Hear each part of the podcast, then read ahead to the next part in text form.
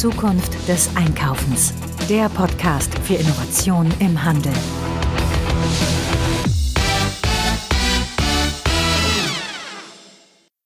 Ein sommerliches Hallo und herzlich willkommen zu einer neuen Ausgabe des Zukunft des Einkaufens Podcast.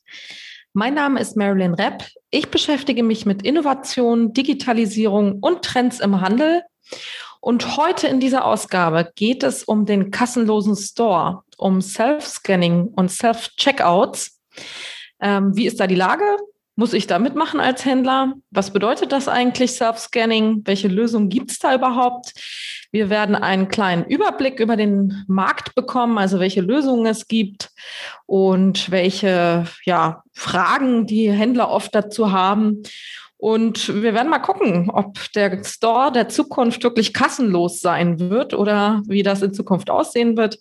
Wir haben hier natürlich heute wieder eine Expertin mit an Bord, nämlich die Alexis Zingeni. Und ich freue mich auf das Interview. Ganz viel Spaß.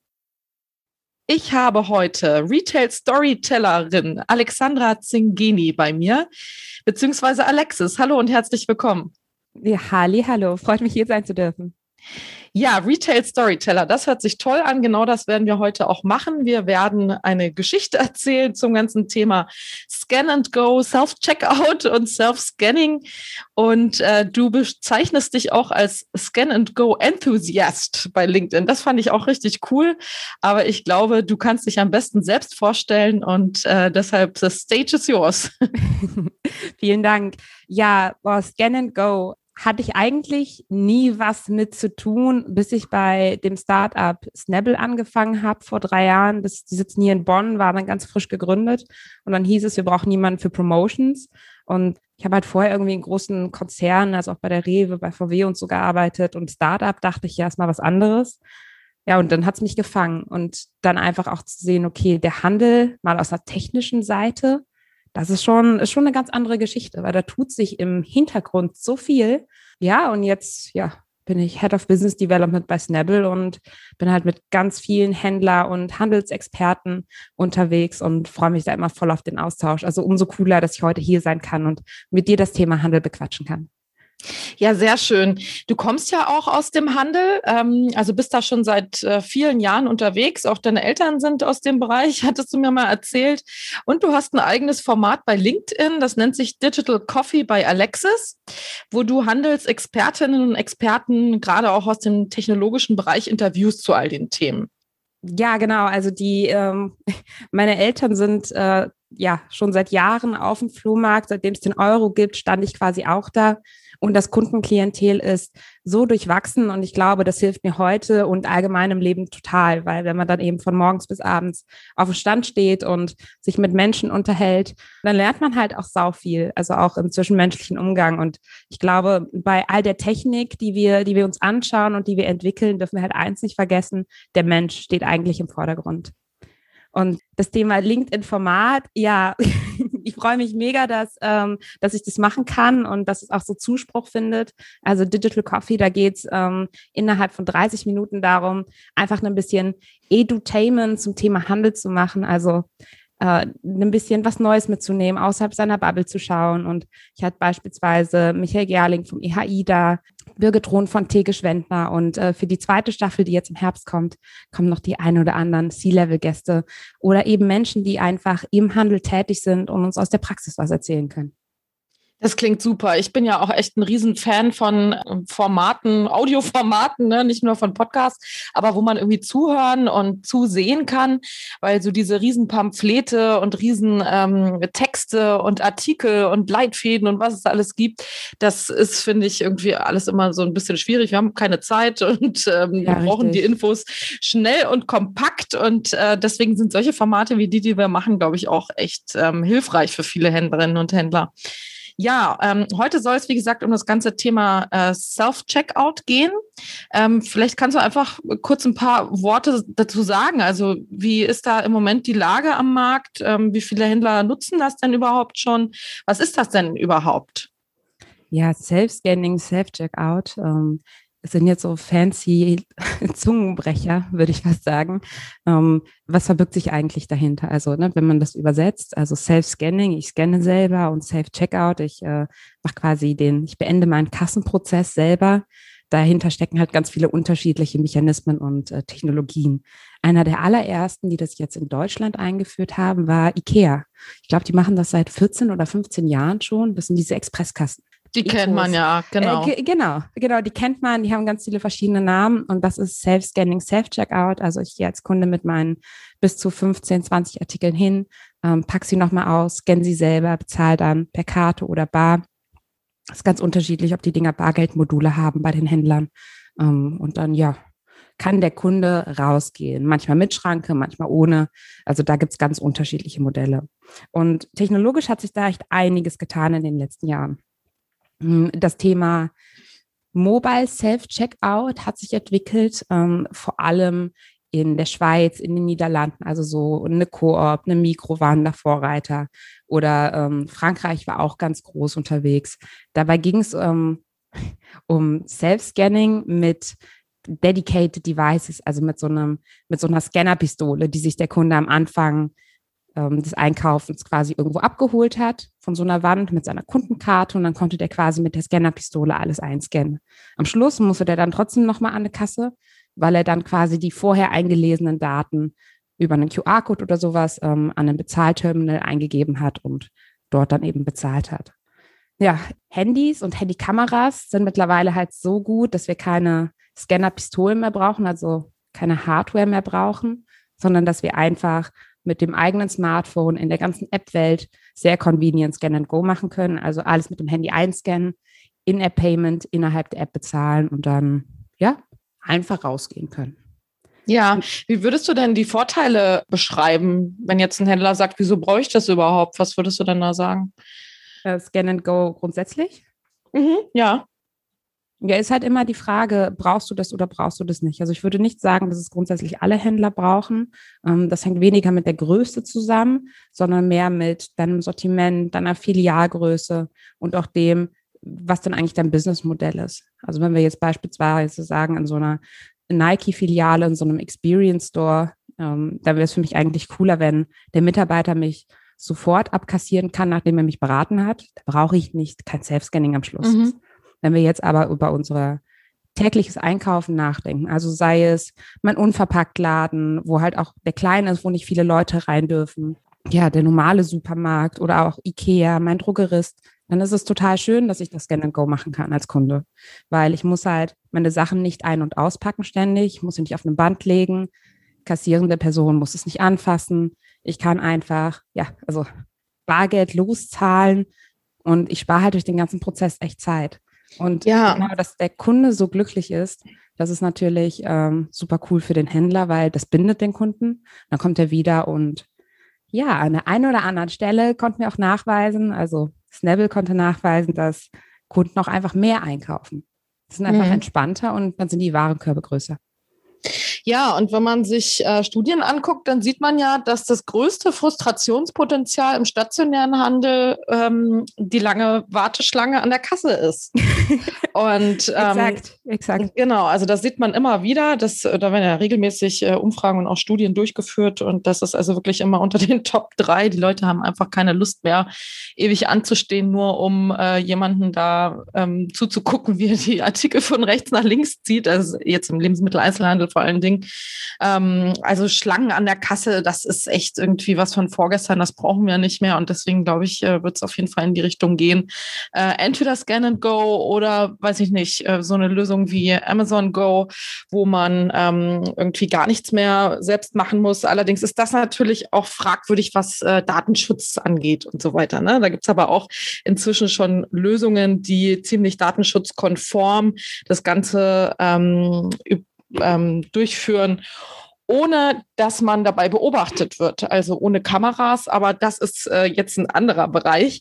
Ja, was sind denn die häufigsten Fragen, ähm, die jetzt irgendwie Kunden bei euch stellen? Also wenn ein Händler sowas jetzt einführen möchte, ähm, oder was sind die häufigsten Problematiken, die da auf euch zukommen? Mm, also mm, ganz unterschiedlich ich sag mal so, die, die Kunden, also Endkundenfragen und Händlerfragen, die unterscheiden sich im allerersten Schritt tatsächlich sehr wenig. Also die erste Frage, die immer kommt, ist, wie macht ihr das mit Diebstahl? Also wie mhm. verhindert ihr denn, dass ich als Kunde, als Endkunde da einfach rausgehe oder halt mal was nicht scanne? Und ähm, da muss es Mechanismen geben. Und die gibt es auch. Und das sind halt zwei verschiedene Dinge, mit denen da, die da kombiniert werden. Das ist zum einen die einfache Psychologie. Ne, also da geht es darum, ganz klare Prozesse, ganz klares Shopping ähm, zu machen, also eine einfache App zu bauen, wo ich halt einfach keine Fehler machen kann. Ähm, und auch dieses, wo kann ich rausgehen? Habe ich nochmal einen Touchpoint irgendwo? Habe ich Gates? Also da dem Kunden wirklich eine ganz klare Leitlinie zu geben, hey, du musst einen Barcode abscannen oder du musst das Produkt vor die Kamera halten und dann, wenn du mehr davon haben möchtest, drückst du auf Plus. Also die Psychologie der Einfachheit unterstützt das ganze Thema Inventurdifferenzen schon. Weil wenn ich nicht dazu eingeladen werde, irgendwas mitzunehmen, dann machen das die meisten Menschen auch nicht. Ähm, Vertrauen ist gut, Kontrolle ist besser. Das ist das zweite Thema. Wir haben bei uns ähm, Stichprobenkontrollen und wir merken uns auch, wer wie häufig und wie kontrolliert worden ist. Das heißt, abhängig von unterschiedlichen Marker, die werden dann eben über einen Algorithmus verrechnet, gibt es eine sogenannte Control Indication.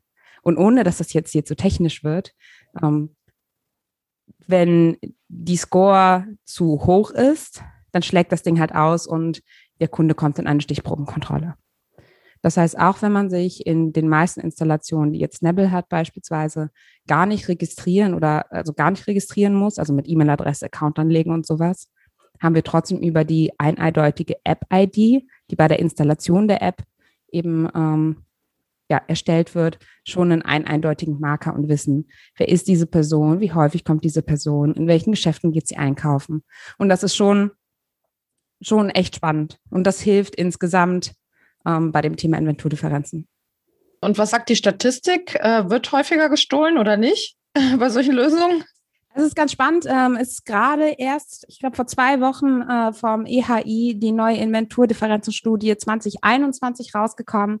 Ähm, und die unterstreicht eigentlich das, was letztes Jahr schon rausgekommen ist. Nein, es äh, wird nicht mehr gestohlen. Es gibt jetzt insgesamt wesentlich mehr Self-Checkout-fähige Händler und in, insgesamt mehr Transaktionen und tendenziell gehen die Inventurdifferenzen sogar noch ein Stück zurück. Was halt ganz spannend ist, wir sprechen immer komplett von Inventurdifferenzvermeidung, so wenn jetzt ein Endkunde das sagt, aber ein Händler, der kalkuliert eben auch schon mit einem gewissen Schwund, weil ähm, spricht zwar keiner gerne drüber, aber geklaut wird halt heute auch schon im Supermarkt. Mhm. Deshalb haben wir Warensicherung und das sind eben Themen, damit muss man sich auch beschäftigen, wenn man das Thema Self-Checkout macht. Ich habe mal gelesen, dass das meiste sowieso von den Mitarbeitenden mitgenommen wird. Ja, kommt, kommt drauf an, in welcher Branche, aber ja, also leider ja, an der einen oder anderen Stelle. Okay, also da hilft dann auch Scan and Go oder äh, sonstiges nichts. Ja, wie sieht es mit der Hardware aus? Ja, äh, ich habe ja eben erzählt, wir haben diese, diese Handscanner, gehabt früher. Also gibt es jetzt beispielsweise auch noch flächendeckend im Globus. Ähm, die eine oder andere Rewe-Filiale benutzt es. Kann man machen, muss man aber nicht. Also ne, dadurch, dass die Smartphones der Kunden ähm, einfach so gut sind mittlerweile, scannen die halt genauso gut oder besser als eben diese Handscanner. Und das ist für den Händler natürlich total spannend, weil er muss sich einmal die Geräte nicht anschaffen, weil der Kunde bringt das Gerät mit. Und zum anderen sind das halt auch laufende Kosten, also Lizenzkosten. Und dann braucht man ja auch irgendwo Platz in der Filiale, wo man so eine Wand mit den Geräten hinstellt. Also grundsätzlich äh, lieber Handy als Handheld. Hm. Und, und da brauche ich aber dann, ja? ja? klar. Aber natürlich brauche ich dann auch eine App, ne? Irgendeine Anwendung, die das Ganze durchzieht. Ähm, genau, genau, genau. Da gibt es ähm, zwei Optionen. Also entweder gerade die großen Händler haben ja alle ihre eigene App oder die meisten haben ihre eigene App. Da kann man halt jetzt beispielsweise von Snabble das SDK reinmachen, also quasi einfach dieser Scan-and-Go-Baustein. Dann funktioniert das. Oder was halt auch ganz viele kleinere und mittelständische Händler machen, Tege Schwendner zum Beispiel, Franchise-System, die sind einfach in der Snabble-App. Das heißt, das ist eine App, wo ganz viele Händler drin sind, wo, die ich mir als Kunde eben nur einmal runterladen muss. Ich brauche nur einmal meine Bezahlart hinterlegen und dann ist das quasi eine Self-Scanning-Plattform. Mhm. Und dann brauche ich mir eben keine Gedanken darüber zu machen, was für Zusatzcontent spiele ich aus. Wie sorge ich dafür, dass der Kunde die App nicht wieder runterschmeißt? Und die große Frage, wie bekomme ich überhaupt dazu, dass ein Kunde sich eine App installiert, die ist eine andere. Ne, dafür muss der Mehrwert dann auch einfach schon genau. groß genug sein. Genau, das ist genau das, was ich jetzt eben auch angesprochen hätte. Also ich merke das bei mir. Ich bin immer sehr zögerlich, was das Runterladen von Apps angeht. Ähm, irgendwie hat man da so eine äh, innere Hürde, äh, die man da überwinden muss, habe ich den Eindruck. Und ähm, der Mehrwert muss schon wirklich sehr groß sein und man äh, muss den Eindruck haben, dass man diese App jetzt wirklich auch regelmäßig nutzen wird. Ansonsten lädt man die nicht runter und entscheidet sich vielleicht dann doch lieber für einen anderen Weg. Aber ich denke, dieses ganze Thema wird auf uns zukommen. Also sicher war die Pandemie jetzt auch äh, nochmal ein Katalysator für diese Lösungen. Und viele Leute haben da sicher auch die Vorteile gesehen, also viele Endkonsumentinnen und Konsumenten. Total. Und es Total. wird mit Sicherheit in diese Richtung gehen. Und äh, dann ist natürlich die Frage, welche Lösung äh, sich da durchsetzt und ähm, ja, wie wir das äh, mit den Anwendungen machen, mit den Apps dann in Zukunft. Ne? Wir haben mit den Händlern ähm, relativ häufig auch die Frage diskutiert, wie stellt ihr euch denn die Kasse der Zukunft, den Supermarkt der Mhm. Zukunft vor? Und dabei sagen die allermeisten ganz klar, es wird immer hybride Kassensysteme geben. Also es wird für den Kunden immer wieder unterschiedliche Arten des Auscheckens geben. Also der Kunde wird eine Möglichkeit finden, seine Ware zu bezahlen. ähm, manchmal mit einer bedienten Kasse, also klassisch mit Kassierer.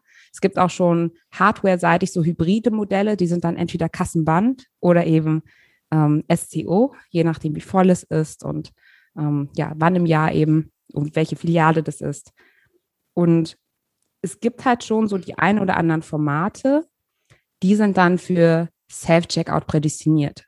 Also wenn wir uns beispielsweise angucken, so eine Valura-Box oder so einen Teguteo, also alles, was Richtung Convenience 24-7 ist, ähm, wo man halt auch einfach sagen muss, ah, so Mitarbeiter, also Kassiererkosten kriegen wir auch anders hin oder ein Standort rentiert sich eben nur, wenn wir den von Anfang an kassiererlos planen, dann ist das halt schon eine ganz spannende Geschichte. Ne? Also dann haben wir an der Stelle halt eben nur einen SCO oder eben nur eine App in Kombination. Mhm. Ganz wichtig, äh, an der Stelle, diese 24-7-Konzepte, die, die sind zwar meistens kassiererlos, aber nicht personallos. Also es hat trotzdem jemand, der nach dem Rechten schaut und der Ware einräumt und so weiter. Also, ne, Ja, und der vielleicht auch mal Mhm. Ja, und ähm, der vielleicht auch mal rund um das Thema Serviceberatung da ist. Ne? Im Moment haben wir ja gerade im Lebensmittel-Einzelhandelsbereich ähm, eine Situation, wo die Mitarbeitenden tatsächlich nur für solche ausführenden Tätigkeiten da sind, wie eben Kasse, Regale einräumen, Lager und so weiter. Aber wenn da Kapazitäten irgendwann mal frei werden, dann könnte man sich ja auch vorstellen, dass da viel mehr ähm, ja, Beratung stattfinden kann und persönlicher Austausch. Das finde ich persönlich eigentlich eine sehr reizvolle Vorstellung. Absolut, absolut. Also ich glaube, ähm, also ich glaube, man muss auch der Mensch dafür sein, dass man eben mit anderen Menschen sprechen möchte und halt diese, diese Beratung machen möchte. Ähm, aber für mich als Kunde exakt. Also mir ist es relativ egal, ob da jetzt ein Mensch meine Sachen abkassiert oder Mhm. ich das am SCO oder wie auch immer mache, weil am Ende, also da bin ich schon fertig mit Einkaufen, gedanklich. Aber ich brauche halt jemanden, der vielleicht im Backregal steht und mir den Unterschied zwischen Backpulver und Natron erklärt. Oder Mhm. mir vielleicht auch berät, brauche ich jetzt das eine oder das andere. Und wenn ich jetzt, also das letzte Mal ist mir die, weiß ich nicht, die, äh, die Glasur nicht, die ist geklumpt. Was muss ich machen? Was habe ich falsch gemacht? Oder aus dem Kosmetikbereich, ähm, dahingehend jemanden zu haben, der mir vielleicht hilft.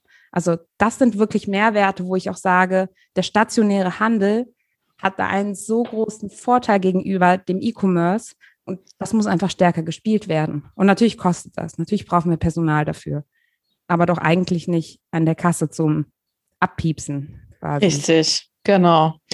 Ja, Alexis, sag mal, kannst du vielleicht noch was dazu sagen, wie die Lage so global aussieht? Ähm, ich habe so den Eindruck, wir sind hier in Deutschland, was diese Lösung angeht, so ein bisschen hinterher. kannst du das bestätigen? Äh, vor zwei Jahren hätte ich gesagt, ja. Äh, heute äh, stand Juli 2021, würde ich sagen, nope. Ähm, wir geben schon richtig Gas. Also ja, wenn man ein bisschen, also wenn man nach Amerika schaut und sieht, wie sehr Amazon punktuell technisch vorangeht, ist schon krass. Ähm, wenn man nach Asien guckt, da ist auch die digitale Filiale nochmal ein echt großes Ding. Ähm, also mit viel mehr Augmented Reality Services und so weiter und auch Super Speed Delivery. Auf der anderen Seite, wir haben halt hier in, in Deutschland, europaweit gesehen, mittlerweile wirklich gute Technologie und eine sehr weite Verbreitung. Nicht nur das Thema Self-Scaling, Self-Checkout, auch beim Thema eben Fashion. Ähm, da gab es den einen oder anderen Flagship-Store von S. Oliver, von Bonprix, wo die mhm. einfach so Dinge wie einen smarten Spiegel und einen Assistenten, der dir dann die Sachen reinbringt und sowas vertestet haben. Also Stückchen für Stückchen, ähm, aber bei weitem eben nicht mehr hinterher, sondern tendenziell Vorreiterrolle mittlerweile sogar. Ja, dazu muss man aber sagen, die Technologien und die Flagship-Stores und die äh, Pilotprojekte sind da. Aber was den Rollout angeht und die Fläche angeht, da habe ich schon den Eindruck, dass äh, wir so ein bisschen hinterher sind. Und ja, diese ganz schon. vielen digitalen Lösungen, die es eigentlich gibt, ähm, das dauert schon sehr lange, bis das irgendwie ankommt in der Fläche. Ja, aber total. Also natürlich also, war Corona jetzt ein Katalysator für all das. Ne? Mhm. Äh, man muss halt auch sagen, ähm, die Deutschen wollen es halt richtig machen. Die sind halt, also die Perfektionisten, ne? ja, total, total. Also die wollen halt gleich, ganz viele wollen halt gleich mit einer 100%-Lösung raus ähm, und dann erstmal auch ordentlich vertesten, erstmal intern und dann mit einer Mini-Zielgruppe und dann ein Stückchen größer. Und das kriege ich also äh, von, von ganz vielen Seiten mit, auch aus, von ganz vielen anderen Tech-Startups. Und ähm, so zwei Jahre später schaut man dann, ja, hat halt nicht so gut geklappt. Und dann heißt es, warum denn nicht? Und dann muss man halt auch sagen, wenn man halt nicht einfach voll Gas gibt und halt richtig hinter der Lösung steht und entsprechend auch Tamtam -Tam macht und das auch kommuniziert, mhm. dann kriegt man halt auch einfach wenig Nutzungsquote rein. Währenddessen, wenn man halt Promotion macht, das bewirbt und halt auch die Filiale Bock auf so Themen hat, dann funktioniert es halt tendenziell einfach viel, viel besser. Also das ist halt wirklich die, die Einführungsphase von einer Technologie, entscheidet halt einfach so stark darüber, wie gut es angenommen wird und entsprechend auch über einen Erfolg von einem Piloten. Mhm. Ja, vielen Dank, Alexis, für diese Einblicke jetzt auch, was die Einführung angeht. Ne? So sage ich mal, die softeren Themen bei der Einführung von neuen Technologien. Äh, wir haben ja hier bei Zukunft des Einkaufens auf unserer Webseite, auf unserem Blog wirklich ganz viele ähm, Artikel und ähm, White Paper und Sachen rund um das Thema Self-Scanning, ähm, Self-Checkout. Ähm, das ist wirklich ein großes Thema, womit sich die Händlerinnen und Händler auseinandersetzen sollten. Gerade jetzt, ähm, nach der Pandemie, ist vor der Pandemie, würde ich mal fast sagen. Ich glaube, dass äh, uns äh, diese ganzen Themen, auch kontaktloses Bezahlen und ähm, Abstand halten, äh, noch wirklich länger ähm, begleiten wird. Und äh, das muss man natürlich dann auch technologisch bei sich umsetzen können. Das sind Bedarfe der Kunden und Bedürfnisse, die man, auf die man eingehen muss. Ja, ähm, Alexis, hast du noch irgendwas äh, anzufügen? Möchtest du noch einen Appell einen, äh, oder irgendwie ein Sum-up geben? Ansonsten würde ich sagen, wir sind schon langsam am Ende angekommen. Ja, vielleicht doch gerne noch eine Sache und zwar ähm, Richtung Handel bedeutet Handeln. Das äh, war einer der ersten Sprüche, die ich ähm, bei meiner Ausbildung damals bei Rewe gelernt habe, ähm, zusammen mit dem Leitspruch jeden Tag ein bisschen besser. Und ähm, für alle da draußen, ähm, nehmt euch das für euch zu Herzen und tragt es in eure Organisationen rein, weil was wir halt auch immer wieder merken in den Projekten, wenn man eine Person hat, die für ein Thema brennt, dann ja, verbreitet sich dieser Enthusiasmus und der Glauben für eine Technologie halt wie ein, wie ein Lauffeuer. Und man braucht halt manchmal einen Hero und ähm, ja, also einfach machen. Botschafter. Einen internen genau. Botschafter oder Botschafterin für die, genau, neue Technologie, für die Umbrüche. Ja, vielen Dank, lieber Alexis. Schön, dass du bei uns warst. Ich wünsche dir alles Gute und bis bald. Bis bald. Danke.